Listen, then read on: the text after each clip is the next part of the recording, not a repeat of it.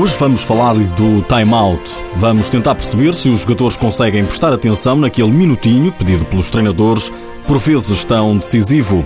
Nesta edição, os oitavos final da Taça de Portugal e saiba porque é que o futsal vai fazer história este fim de semana. Seja bem-vindo ao TSF Futsal.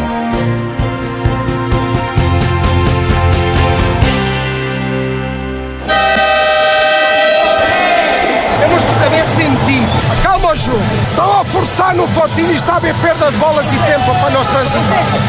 Olha, sobreposições a trocar, a trocar, a trocar. Escutamos Jorge Brás, selecionador nacional, em plena pausa técnica, desconto de tempo ou até time-out. Time-out em inglês é, fica giro. Pausa. É, ou desconto de tempo. O desconto de tempo, como lhe chama o treinador do Sporting, para os menos entendidos na modalidade, é o minuto que cada treinador pode pedir em cada período de jogo.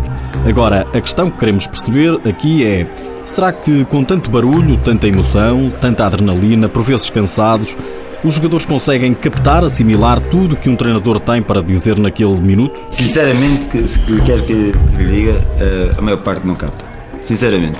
É a opinião do treinador adjunto do Sporting, Paulo Luís. Mas já não é um minuto. Um minuto é no cronómetro. O tempo deles chegarem, o tempo deles acalmarem, porque entretanto ainda há dois jogadores a falarem um com o outro. Prestarem atenção, estamos aqui a falar de 20, 30 segundos, ou seja, é um tempo muito reduzido. Era interessante haver um estudo para tentar perceber se aquela informação que é dada ao jogador, se depois é realmente executada como nós pretendemos. Para o Sporting, o assunto parece merecer um estudo aprofundado. Ora, e o Benfica? Vamos lá saber o que pensa desta questão o treinador João Pinto. A adrenalina é sempre enorme nessas situações.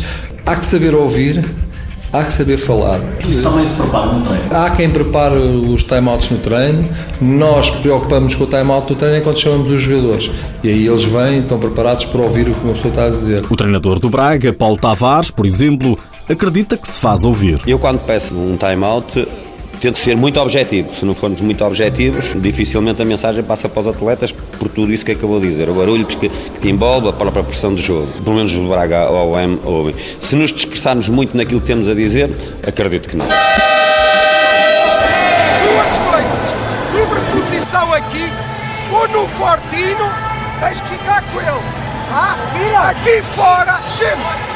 Aqui fora, aqui fora, troca, troca, troca nas sobreposições.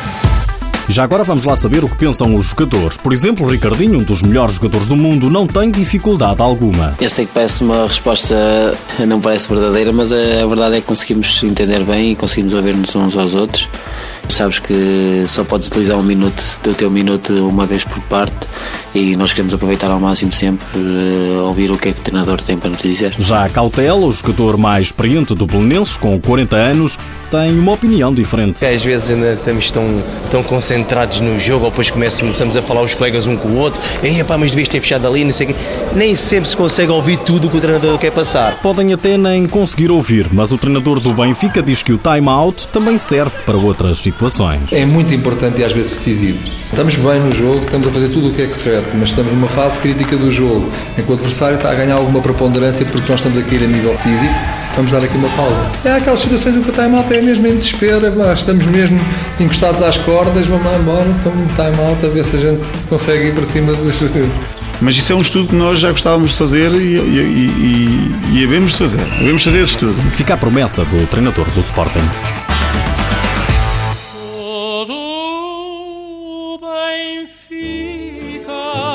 O futsal prepara-se para fazer história este domingo. Pela primeira vez no género feminino, vão defrontar-se Benfica e Sporting, um jogo a contar para o Campeonato de Júniores.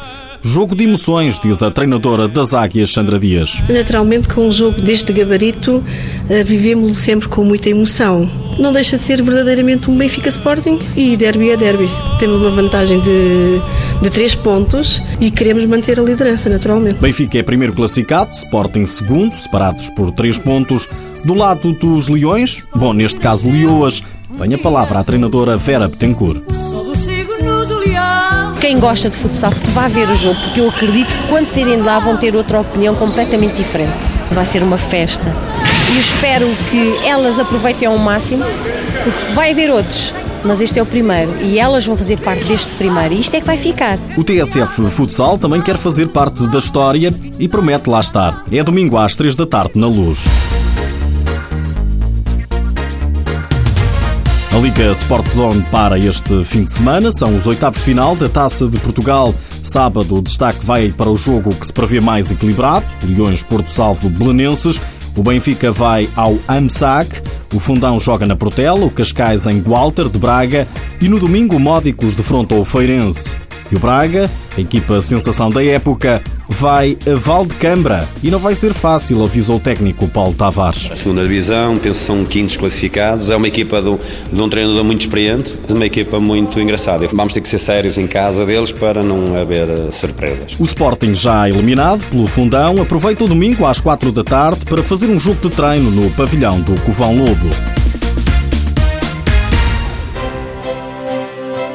O europeu ainda mexe e nos últimos dias ficamos a saber que Ricardinho está no 5 ideal do Campeonato da Europa. Destaque ainda para o jogador Red, o Porto Salvo, está no top dos goleadores dos principais campeonatos europeus, está em quarto com 27 golos, o primeiro é o brasileiro Éder Lima com 35. Lá por fora, Portugal vai fazendo história, desta vez através de uma equipa suíça, o Unifutsal, foi campeã com sete imigrantes portugueses. Mas nem tudo são rosas, como nos conta o jogador algarvio, Gabriel Gonçalves. Aqui na Suíça há muitos esportes que estão à frente do futsal e neste caso ficamos sempre para o último. Ainda há muito trabalho a ser feito, não é? Exatamente, ainda há muito trabalho a ser feito. Ainda assim está garantida a presença na pré-eliminatória da UEFA Futsal Cup. Antes de me ir embora, deixo-lhe ainda mais esta. Sabia que todas as equipas de futsal do Sporting juntas são oito, somam apenas quatro derrotas 5 empates e 124 vitórias. É um facto.